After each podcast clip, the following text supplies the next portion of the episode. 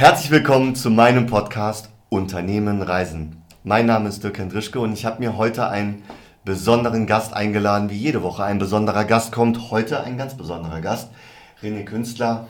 Ich begrüße dich herzlich. Lieber Dirk, herzlichen Dank für die Einladung und ich freue mich riesig, hier bei dir sein zu dürfen und bin gespannt auf die Fragen, die du mir stellst. Ich auch, ehrlich gesagt. Heute mal mit Video. Und äh, ja, das Ganze geht ja immer wieder nach Schema F los. Ich frage, du stellst Antworten. Das ist totaler Quatsch. Ich stelle die Fragen und du bringst die Antworten. Und ähm, du hast sicherlich schon den einen oder anderen Podcast gehört und da wirst du ja schon mitbekommen haben, dass das alles kein Hexenwerk sein wird. Tatsächlich, also ich habe sogar tatsächlich in einem äh, Podcast schon mitwirken können, genauso wie hier Fragen beantworten und insofern ein bisschen Lampenfieber ist da, aber ich denke, das funktioniert. Mega. René, stell dich doch einfach mal vor, da draußen kennt dich wahrscheinlich der eine oder andere nicht so tief wie ich. Also bitte stell dich mal vor, wer bist du, was machst du und was machst du eigentlich hier? Was ich hier mache? Also wie gesagt, ich versuche die Fragen zu beantworten und starte ganz einfach äh, mit einer kurzen Vorstellung. Äh, ich bin Jahrgang 71, bin gebürtig aus Chemnitz und äh, habe im Jahr 2006 mein eigenes Unternehmen gegründet. Äh, wir helfen Kunden oder, oder anderen Unternehmen, äh, die Personalengpässe zu lösen, die sich aktuell immer mehr auftun. Und ähm, ja, wie bin ich dazu gekommen? Da muss ich ein Stück zurückgehen. Ich hatte äh, in meiner Jugend begonnen, Leistungssport zu betreiben. Mhm. Was hast du da genau gemacht? War Eisschnellläufer. Ah, okay. Und ähm, das ging 1981 los bis 97 und war auf der Sportschule gewesen, habe dann ähm, nach meinem Abitur die Bundeswehr besucht, kann man so sagen, mhm. äh, in der Sportfördergruppe war ich dort aktiv, die ersten vier Jahre. Das heißt, du warst wirklich im Leistungskader, ne? Also äh, richtig, genau. Also tatsächlich äh, Nationalmannschaft und mhm. äh, deswegen dann auch in der Sportfördergruppe gewesen. Bis äh, tatsächlich 97 bin dann äh, in der Bundeswehr gewechselt in den normalen Truppendienst und habe meine acht Jahre dann voll gemacht. Mhm. Äh, Im letzten Jahr der Dienstzeit dann nochmal auf meine Ausbildung zum großen Außenhandelskaufmann aufgesattelt im Bereich Personalwesen, weil ich gemerkt habe, während meiner Dienstzeit mit Menschen kann ich ganz gut. Und äh, das war dann so die Idee zu sagen, okay, dann bauen wir das ein bisschen aus. Wo es hingehen sollte, wusste ich damals noch nicht. Ähm, in der Ausbildung zum Personalfachkaufmann hatte ich dann ein Praktikum gemacht, bei einem großen Personaldienstleister und bin quasi dort hängen geblieben. Also da ist die Idee quasi zu deiner, heutigen, zu deiner heutigen Passion, zu deiner heutigen beruflichen Entwicklung entstanden. Genau, richtig. Ich konnte es mir noch nicht so richtig vorstellen, wo das tatsächlich hingeht, okay. weil der Fokus lag für mich auf dem Thema Personal und, und Menschen. Ähm, dass es viel auch mit Vertrieb zu tun hatte, habe ich dann erst im Prozess gemerkt okay. und habe mich dann anf äh, anfangs auch sehr schwer getan in dem Bereich. Hat sich aber die, über die Jahre hin natürlich so entwickelt, dass es ähm, ja eigentlich so ein Ding ist, was mir jetzt sehr liegt. Mhm. Ähm, und nachdem ich die ersten vier Jahre bei zwei verschiedenen Dienstleistern gearbeitet habe, hat mir dann mein letzter Arbeitgeber die Möglichkeit eröffnet, so umschreibe ich das mal liebevoll, mich dann selbstständig zu machen. Okay. Das heißt, du hast den Laden nicht übernommen, sondern du hast was Neues aufgemacht. Ganz genau. Ich äh, habe dann nach einer halbjährigen Findungsphase und äh, Weiterbildung äh, mich dann im Februar 2006 selbstständig gemacht. Und äh, das Ziel war und ist auch heute noch, das Thema Zeitarbeit unter einem anderen oder aus einem anderen Blickwinkel zu betrachten und anders zu leben, als das aktuell in der Gesellschaft bekannt ist. Ne? Das heißt ja mit anderen Worten, wenn du jetzt diese Worte so in den Mund nimmst, das sind ja so richtige Werteverständnisse, die du jetzt gerade schon formuliert hast. Das heißt, hast du die in dieser Zeit sogar schon geformt oder aus dem abgeleitet, was will ich machen, was gut gelaufen ist, was will ich machen, was nicht, oder was will ich nicht machen, was ja. nicht so gut gelaufen ist? Also so das Thema Werte hatte ich äh, noch nicht so bewusst auf dem Fokus, mhm. aber intuitiv trotzdem so gehandelt. Also mir ist es schon sehr wichtig, dass die, die Menschen, die mit mir zusammenarbeiten, dass die sich wohlfühlen, mhm. dass die selber auch ein Umfeld haben, wo die sagen, okay, das, das passt und äh, damit kann ich umgehen. Und äh, ich habe in den ersten vier Jahren gelernt, für mich herausgefunden, was ich nicht tun will. Mhm. Also wie ich nicht mit den Mitarbeitern umgehen will und ähm, das war so der Anlass, zu sagen, wir machen das ein bisschen anders. Wir haben uns dort fokussiert auf äh, verschiedene Industriebereiche. Maschinenbau ist da ein großes Thema, die Elektrotechnik, aber auch die Logistik. Und äh, in den Bereichen sind dann die Mitarbeiter bei uns im Einsatz. Mhm. Und ähm, Ihr habt also wirkliche Branchenlösung Äh, für diese beiden. Tatsächlich, ja, genau. Ja. Also das hat sich dann auch im im Laufe der Jahre mehr und mehr rauskristallisiert, in welche Richtung das gehen soll. Äh, am Anfang war es halt so, diese Aufbruchstimmung. Ich, ich will jetzt was anderes, was Eigenes und auch so ein bisschen, na, ich, ich zeige denen mal, wie es richtig geht. Ähm, das war so der, der Antrieb der ersten Jahre und es lief auch wirklich richtig gut. Cool. Äh, wir hatten damals auch schon ja, über 60 Mitarbeiter gehabt und haben das zu dritt gehandelt. Also Kernteam, drei Genau. Leute für Für 60, Für äh, 60 Mitarbeiter, die dann in den. Projekten bei unseren Kunden im Einsatz gewesen sind, richtig. Ja, Was ist denn an dieser Stelle, ich meine, Zeitarbeitsfirmen, das ist so der platte Oberbegriff, Ja. ähm, was war denn euer Alleinstellungsmerkmal, mal neben der branchenspezifischen Ausrichtung? Alleinstellungsmerkmal war im Grunde genommen der Umgang mit den Menschen. Also so dieses, schon damals auch die, die, die Wertschätzung äh, den Mitarbeitern gegenüber. Und äh, das hatte mich damals schon gestört bei meinen alten Arbeitgebern.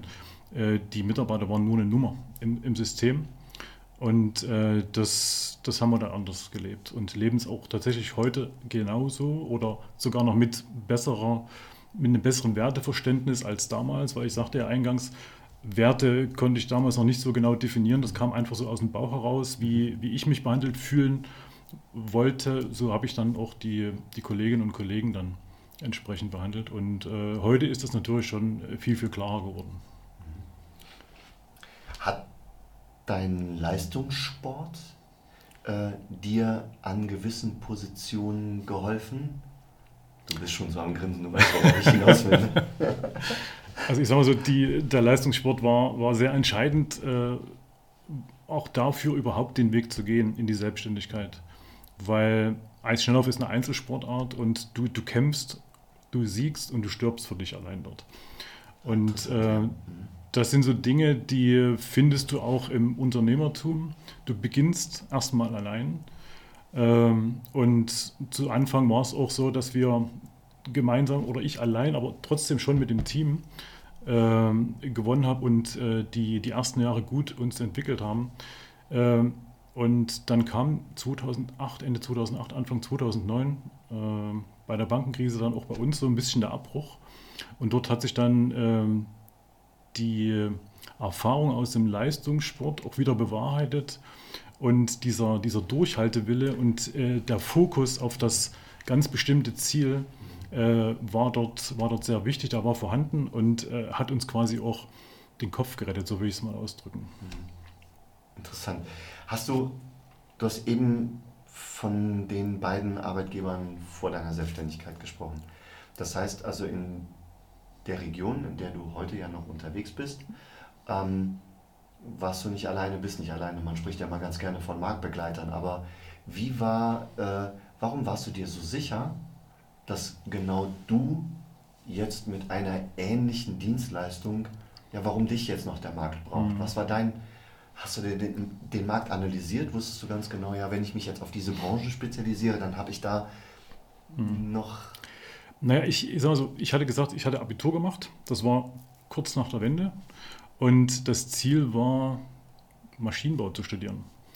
okay, Ähm, aber du kannst dir vorstellen, so kurz nach der Wende, 91 war nicht mehr allzu viel äh, mit Unternehmen in der Region, die Maschinenbauingenieure, äh, Konstrukteure, whatever, gebraucht haben. Also da war alles ziemlich, ziemlich am Boden und äh, der Aufbau begann. Und insofern äh, habe ich mich dann nicht für dieses Studium entschieden.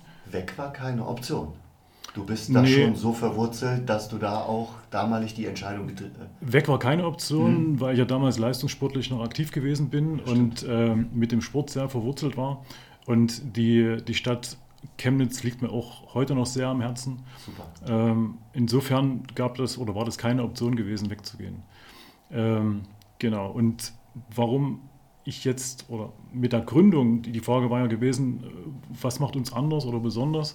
Und äh, ich habe dann in, dem, äh, in der Gründung quasi den Fokus auf das Thema Maschinenbau gelegt und äh, hatte mir auch das äh, Fachkräftemonitoring der IHK angeschaut. Und damals war schon zu erkennen, dass die Situation sich so entwickelt, wie, sie, wie wir sie aktuell haben. Und der ursprüngliche Gedanke war, dass wir einen Pool an äh, Kandidaten bilden, der in den sehr stark verbreiteten Maschinenbaubetrieben bei uns in der Region zum Einsatz kommt. Also so war der Grundgedanke gewesen. Und äh, da bin ich siegessicher dann in den Ring gegangen und habe gesagt, komm, das geht jetzt los und das ziehen wir durch. Und es hat auch, wie gesagt, bis Ende 2008 super funktioniert. Dann kam die Krise und jetzt will ich nicht sagen, die Krise war daran schuld, dass es dann bergab ging. Ähm, das hat vielleicht das eine oder andere aufgedeckt oder verstärkt, oder? Äh, also, oder? Ja, definitiv. Wir haben dort, äh, oder ich habe dort in erster Linie äh, den Fehler gemacht, dass ich über 50 Prozent meiner Mitarbeiter bei einem Großkunden im Einsatz hatte. Der hat dann zum Ende des Jahres komplett abgemeldet und so ging das dann letzten Endes los. Mhm. Ich habe dann gesagt, okay, was haben wir jetzt für eine Option? Und wir hatten dort sehr viele Anfragen aus dem Handwerksbereich. Da ging es darum, über Werkverträge dann die Aufträge zu realisieren. Und kurioserweise äh, hatte ich dann zwei Meister, die sich bei mir beworben hatten, einen Elektromeister und einen äh, Handwerksmeister im Bereich Heizung Sanitär. Und ich habe dann ganz spontan, hätte ich fast gesagt, äh, eine Haustechnikfirma gegründet, habe die Meister eingestellt, in die Handwerksrolle äh, uns eintragen lassen und habe dann dort Projekte realisiert. Wow. Klingt ganz gut, lief nicht so gut, weil ich in dem Bereich null Kenntnisse hatte. Mhm. Und, ähm, und zu 100% abhängig war es von anderen Menschen. Ne? Richtig, genau, auf die ich mich verlassen musste, wollte. Und da war ich noch relativ blauäugig gewesen und habe verschiedene Dinge nicht erkannt. Äh, ich kannte mich auch auf diesen Baustellen nicht aus, wusste nicht, wie dort die Prozesse laufen und bin da ganz schön auf die Nase gefallen. Okay. Ja. Um dann hinterher wieder aufzustehen. Um dann hinterher zu sagen, okay, die ist nur leicht gebrochen, das wächst wieder zusammen. Okay. Und äh, dann nehmen wir den Fokus wieder auf das Thema Zeitarbeit und ja. Und das Durchhaltevermögen. Also war doch eigentlich der Leistungssportler. Ganz genau, das ist ein Punkt, der noch mit dazukommt, Durchhaltevermögen. Ich war ja als Leistungssportler im, im Langstreckenbereich eher unterwegs gewesen, dann brauchst du schon einen großen Atem oder einen langen Atem.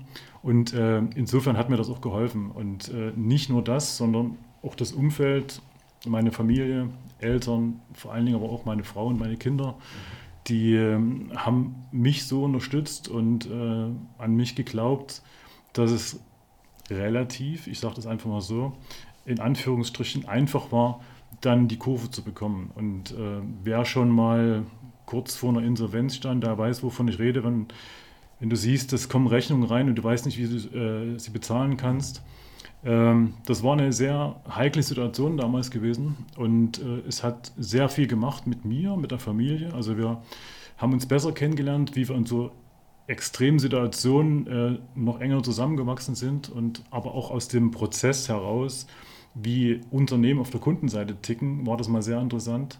Weil ich hatte mir zu dem damaligen Zeitpunkt äh, über die Haustechnikfirma von anderen Dienstleistern und Mitarbeitern ausgeliehen, mhm. um die Projekte stemmen zu können. Mhm. Und dort ist mir aufgefallen, dass eben nicht jeder diesen, den Fokus äh, auf der Qualität der Dienstleistung hat, sondern es ging nur um Verkaufen. Ich habe einen Mitarbeiter frei und dann wurden dort äh, Profile ein bisschen optimiert, so würde ich es mal beschreiben, äh, sodass du äh, dann sagst, okay, der Kandidat könnte passen und dann ging es auf die Baustelle. Und diese Erkenntnis äh, hat dann dazu geführt, dass wir das mit einfließen lassen haben in unser äh, neuen Unternehmensgedanken. Wir haben uns dann 2011 nochmal zusammengesetzt, haben gesagt, okay, wir müssen den Fokus straffen, haben dort vier Kernbereiche rauskristallisiert, äh, haben unsere Firmenbezeichnung nochmal ein bisschen abgewandelt, mhm. weil wir gesagt haben, wir setzen den Fokus auf Sachsen, deswegen auch Sachsjob. Und Euer, der aktuelle Titel. Richtig, ganz der genau. Der aktuelle Firmentitel. Genau so ist es. Ja. Und ähm, haben dann ähm, mit, einem, mit einer Marketingagentur einen Plan aufgestellt, ähm, das Ganze nach außen getragen, sind etwas sichtbarer geworden und haben die Kurve wieder gekriegt. Das heißt also, die Jahre 2009 bis Mitte, Ende 2010 war eine sehr große Herausforderung gewesen, äh, mit allem, was man sich da vorstellen kann. Und äh, ja, seit Ende 2010 waren wir wieder in der Spur und haben uns dann auch sehr gut entwickelt. Äh, ich war bis 2017 als Einzelunternehmer dort tätig gewesen, habe dann 2017 die GmbH gegründet, was ein sehr wichtiger Schritt gewesen ist. Mhm. Zurückblickend äh, betrachtet hätte ich das schon 2008 tun müssen, weil die Umsatzgrößen einfach da gewesen sind. Und ähm, naja, der Unterschied zwischen Einkommenssteuer 42, 43 Prozent und der Steuer, die die GmbH bezahlt, in Summe rund 30 Prozent, äh, der ist natürlich schon gewaltig. Ne? Und ähm, mit dem heutigen Wissen, das schon viel früher gemacht, aber du kennst das ja. Ja. Hinterher ist man immer schlauer. Entscheidend ist halt, dass wir das jetzt entsprechend umsetzen können und äh, das machen wir auch so. Trotzdem sei mir eine Frage gegönnt. Was würdest du heute mal neben der Steuer anders machen? Was würde ich heute anders machen? Mhm. Wenn du jetzt mal so die ganze, den ganzen den ganzen Zeitraum, den du gerade skizziert hast, nochmal so Revue passieren oder du hast ihn gerade ja Revue mhm. passieren lassen. Würdest du heute was anders machen? Ich würde sagen, nein. Einfach aus dem Grund, weil diese, diese negativen Erfahrungen, die ich dort gesammelt habe, äh, dazu geführt haben, dass ich mich gerade in dem Bereich weiterentwickelt habe. Warum waren die negativ? Weil ich habe das Wissen nicht gehabt. Und durch diese Erfahrung wurde mir aufgezeigt, dass da was fehlt. Und äh, mit dieser Erfahrung, oder das hat dann dazu geführt, dass ich mich mehr mit der Thematik beschäftigt habe und äh, das Wissen ausgebaut habe. Und das kam mir jetzt 2020 zugute. Also diese Situation 2009 zu durchlaufen, in so einer Krisensituation dann auch in diese extreme Schräglage zu kommen, äh, hat mir die Ruhe und Gelassenheit gegeben, in 2020 an unserem äh, äh, Thema festzuhalten und einfach weiterzuarbeiten und den Fokus auf Prozesse zu legen. Das ist so ein Ding, was wir in den letzten Jahren äh, begonnen haben, aber vielleicht kommen wir da noch etwas später darauf zu sprechen. Das kann ich dir in die Hand versprechen, dass wir da definitiv drauf kommen. Aber was mich jetzt hier nochmal äh, tatsächlich wirklich interessieren würde, was lebst du für eine Fehlerkultur? Fehler sind erlaubt. Äh, die Mitarbeiter dürfen, äh, denen dürfen Fehler passieren. Die dürfen sie nicht aktiv machen, also mit dem Wissen, ich mache einen Fehler. Das wäre natürlich kontraproduktiv. Aber es hat sich dahin entwickelt, äh, zu sagen, okay, durchlaufe den Fehler äh, und zieh die Erkenntnis daraus, was du hättest anders machen können oder müssen ja. Und setze es dann entsprechend um. Und das ist gar nicht so einfach, weil die Fehler sind mir auch schon passiert. Und wenn dann die äh, lieben Mitarbeiterinnen und Mitarbeiter dann in derselben Situation sind ja. und äh, ich, ich sehe das ja zwangsläufig, dass da ein Fehler im Entstehen ist, dann ist es besser, den Fehler dort passieren zu lassen und das Learning daraus mitzunehmen. Also für den Mitarbeiter ist es besser. Für mich sind das Schmerzen, die ich durchlebe, weil es ist ja immer mit, äh, mit Geld verbunden, was dort verloren Natürlich. geht und äh, Situationen, die entstehen, äh, vor denen ich eigentlich, also die ich eigentlich nicht nochmal erleben möchte. Mhm. Aber für die Mitarbeiter ist das eine, eine sehr gute Situation, weil so entwickeln die sich am besten. Mhm. Bist du, glaube ich, einen ganzen Schritt weiter als viele andere Menschen. Ich glaube, hier trennt sich die Spreu vom Weizen. Äh, bist du Chef oder bist du Leader? Weil ich glaube, nur als Leader kannst du eine gute Fehlerkultur äh, deinen Arbeitnehmern äh, auch vorleben und sie auch von den Arbeitnehmern äh, dann auf ja, gelebt verlangen. Ähm, Danke, dass du das so, so einschätzt. Äh, ich selber sehe mich da noch ganz, ganz am Anfang. Naja, du kannst ja dran arbeiten. Genau, und das mache ich auch. also hier ist es äh, wirklich recht ähnlich, deswegen frage ich das. Ich finde das eine unglaublich spannende Frage, weil ähm, ja, da draußen doch sehr, sehr viele ähm, Arbeitgeber-Arbeitnehmer-Konstrukte eben keine Fehler zulassen. Und das halte ich für grob fahrlässig. Weil nur daraus kannst du lernen. Blöd ist, wenn der Fehler ein zweites Mal passiert, dann wurde nämlich nicht daraus gelernt. Und dann, genau. dann muss man sich über da andere Dinge dir, unterhalten. Ne? Da, da gebe ich dir recht. Also das ist ein ganz entscheidender Punkt, ja. den Fehler nicht zweimal ja. äh, zuzulassen.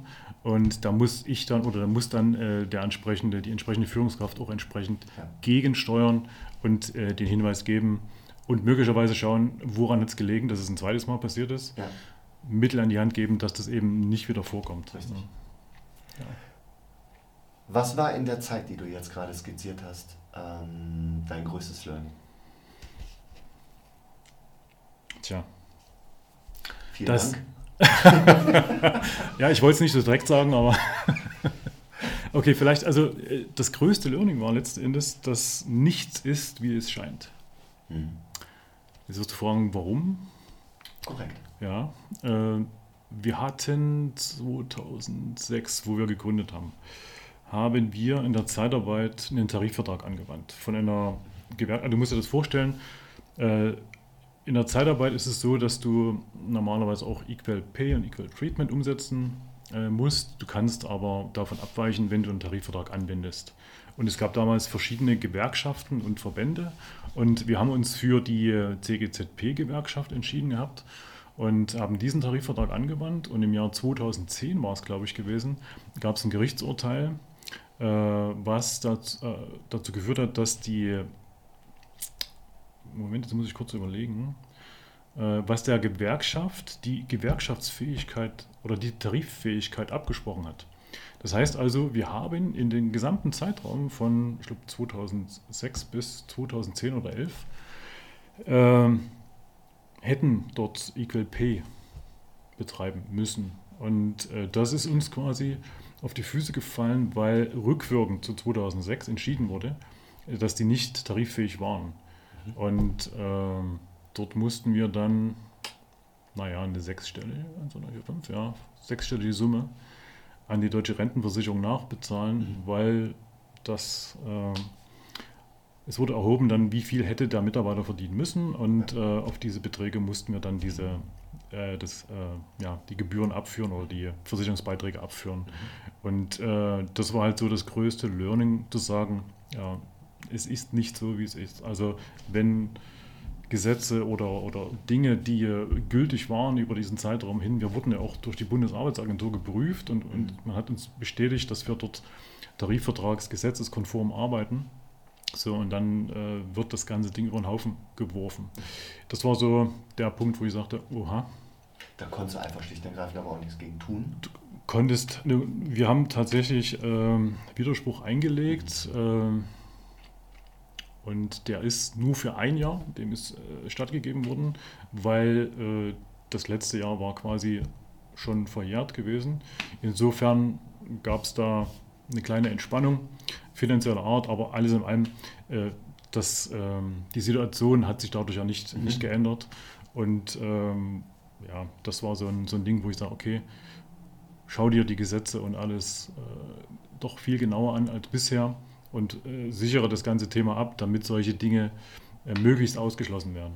Aber wer weiß, was da äh, in, in Zukunft noch passiert, was, äh, wenn das Thema Zeitarbeit äh, mehr reguliert wird, werden sollte. Ähm, aber gut, das ist in die Glaskugel schauen. Mhm. Ja, Fakt ist, dass du mit einigen Sachen, sagen wir mal, politischen Entscheidungen sicherlich konfrontiert wirst, an denen du einfach schlicht und ergreifend nichts drehen und wenden kannst Genau. und dich einfach mit diesen Sachen auseinandersetzen musst dann. Ne? Richtig, genau, so ist es. Mhm.